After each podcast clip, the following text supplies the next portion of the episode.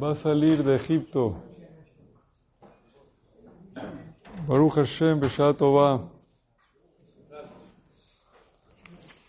Más alto. Pero hay un problema. ¿Cuál es el problema?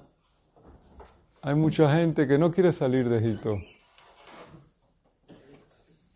¿Y por qué no quieren salir de Egipto? Porque la cosa en Egipto se puso buena. ¿Por qué se puso buena la cosa en Egipto? Empezaron a salir negocios buenos en Egipto. ¿Cómo salieron negocios buenos en Egipto? Como a los goyim se les acabó el trigo, ¿quién le vende comida a Egipto? Los Yehudim. No tienen animales, ¿quién le vende animales a los egipcios? Los Yehudim. No tienen agua los egipcios, ¿quién les vende agua? Los Yehudim. Como no hay nada de comida, ¿cuánto vale cada lata de pepinos? Carísimo. Se empezaron a enriquecer. Durante las plagas. Negocio aquí, negocio allá, venta, compra, empezó a subir la economía. Tú sabes que esa época de hambre la gente hace negocios buenos.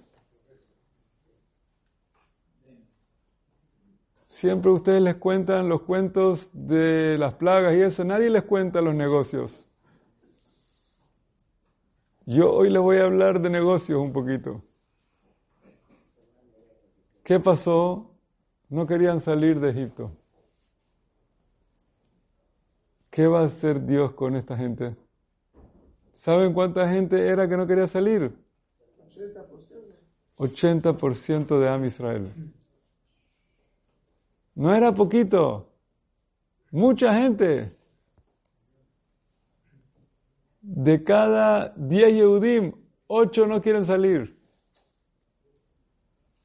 ¿A dónde nos vas a llevar? ¿A dónde? Le dicen a Moshe, Moshe, ¿a dónde nos vas a llevar?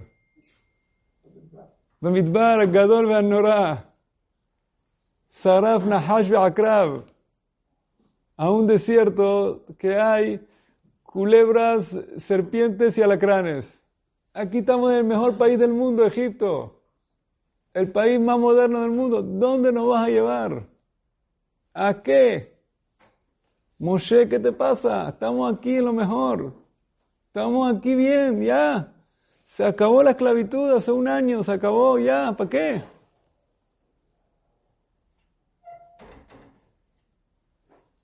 No.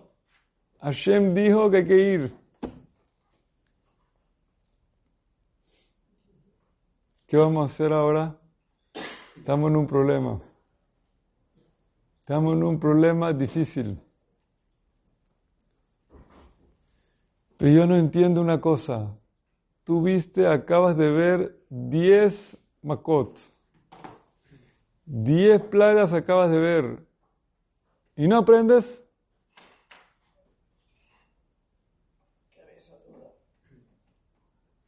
Dam, Fardea, Kinim, Arob, todo. No aprendes. Sigues terco, no quieres salir de Egipto. Paró, aprendió.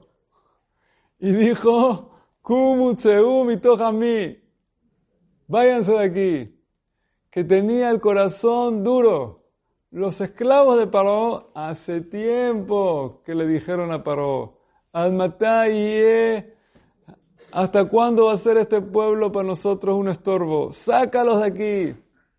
Y el pueblo judío no, no se quiere ir.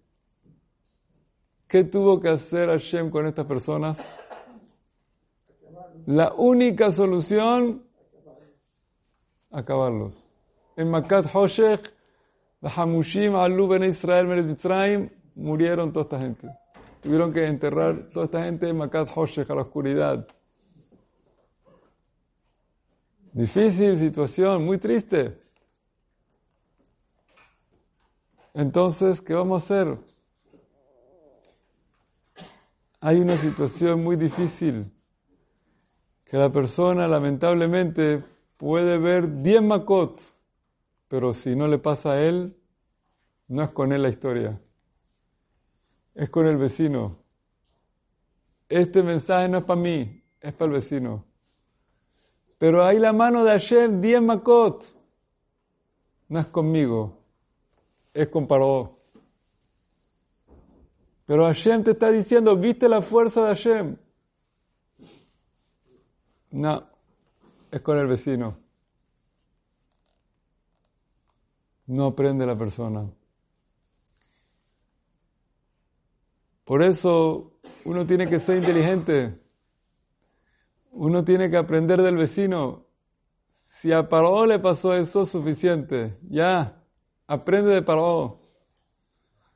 Si tú ves que Hashem tiene ese poder que le hizo eso a Paró, ya, ya, vete corriendo de Egipto. Hazle caso a Hashem, tú sabes que tiene fuerza. Tú sabes que Él tiene poder, hazle caso. Y sabes que con Él no se juega, ya. Uno tiene que aprender de la fuerza de Hashem antes que le pase a uno. Esa es la jochma de Ezu Hacham Alomed Nicola Adam. ¿Quién es el sabio, el que aprende de cualquier persona, de otras personas, no de uno? De la experiencia de otros, no la experiencia de uno propio. Ese es el sabio, que sabe aprender de la experiencia de otros, que sabe aprender de lo que dicen los libros, que sabe aprender de lo que ve, no de lo que le pasa. Por eso cuando nosotros vemos la salida de Egipto, vemos que Hashem tiene esa paciencia con Am Israel. Cierra un ojo muchas cosas, porque Él sabe que tiene que sacarlos de Egipto bonito, tiene que hacerles este milagro. Pero Hashem no se olvida. Todo tiene su cuenta. Al final, cada quien tiene su cuenta Hashem con todo el mundo.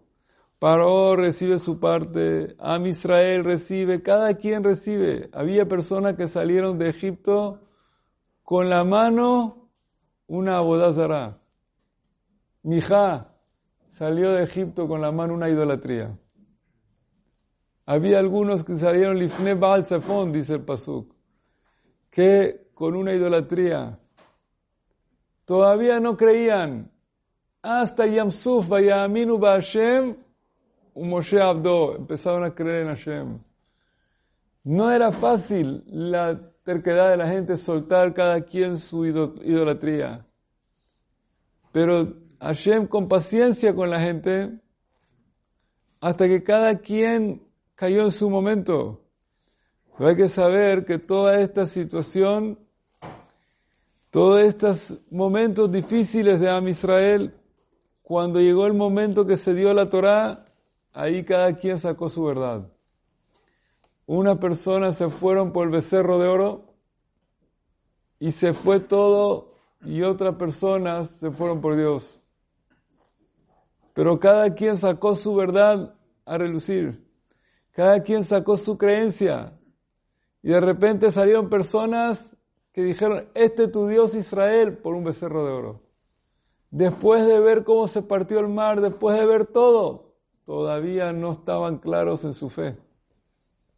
Después de escuchar la voz de Hashem, Anoji Hashem deja, todavía estaban indecisos.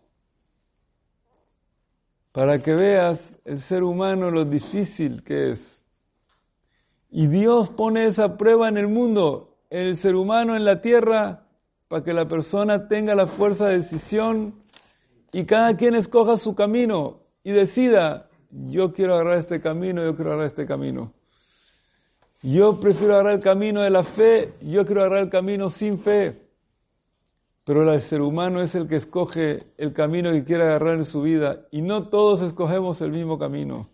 No todos agarramos el mismo camino, cada quien escoge su camino en este mundo.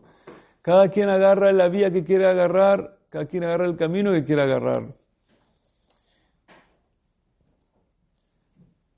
Pero hay que saber que con todas las pruebas que traigas, cuando alguien tiene su Yetzerará, él va a explicar todas las cosas para su forma. Y le va a dar una explicación a todo lo que le digas para su forma. Y va a seguir con su camino. Hashem les dio todos los milagros más claros que el agua y le va a dar una explicación. Como estaba escuchando unos científicos tratando de dar una explicación cómo se partió el mar en Yamsuf. Todo una ciencia, que hay un viento que seca el mar, que congela el mar, que lo hace gelatina, que no sé qué, que no sé cuánto y cómo se parte el mar. Le van a dar 101 explicaciones para no decir que qué, que es un milagro de Hashem que partió el mar. Y van a dar 101 explicaciones cómo murieron los primogénitos y cómo se oscureció el día y cómo el agua se convirtió en sangre y todo lo que pasó con tal de no decir que Dios hizo 10 milagros en Egipto. Así es el ser humano de terco cuando no quiere creer. Como va a decir que el mundo se creó por una explosión y no decir que Dios hizo el cielo y la tierra. Cuando alguien quiere no creer, va a buscar todas las formas que sea para no creer. Pero cuando alguien quiere creer, como dijo el Baal Shem Tov, de una hoja de un árbol, suficiente para creer en Dios. No hay que ver toda la creación para creer en Dios. El otro día estaba hablando con un doctor, nada más me explicó cómo está hecho el ojo del ser humano. Nada más me empezó a abrir todas las partes de un ojo. Yo dije, ya veo a Dios, no necesito más ver más nada del cuerpo. Nada más me abrió un ojo, me explicó cómo es un ojo, nada más, cuántas capas, cuántas cosas, cuántas venas, cuántas cosas. Ya le dije, veo a, veo a Dios. Una creación así no puede ser, no, no, no, no hay, no hay una, uno ser humano que pueda entender una grandeza de lo que hay en un ojo. Cuántas partes, cuántas partículas, cuántas cosas moviéndose en un segundo, todo, todo eso pasa ahí adentro de una cosita así chiquita. No podía creerlo. Cuánta jojma, cuánta sabiduría, cuánta cosa hay en un ojo. Dije, ya ahí suficiente para ver la mano de Hashem. Es el que quiere ver a Hashem, lo ve en todos lados. Esa es la emuná que uno saca cuando ve la salida de Egipto. Que Hashem nos ayude, que podamos ver la fe, reforzarnos en la fe en todas estas perashot de la salida de Egipto para creer en él. Amén.